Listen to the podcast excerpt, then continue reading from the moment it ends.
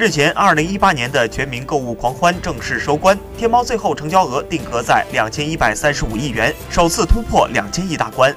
相比于二零零九年的零点五亿元成交额，增长超过四千二百倍。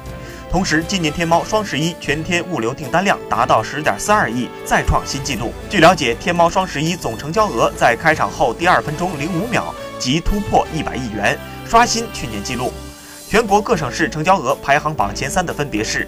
广东省、浙江省、江苏省，城市排名中前三名为上海、北京和杭州。今年双十一通过指纹、刷脸等生物信息支付的比例高达百分之六十点三。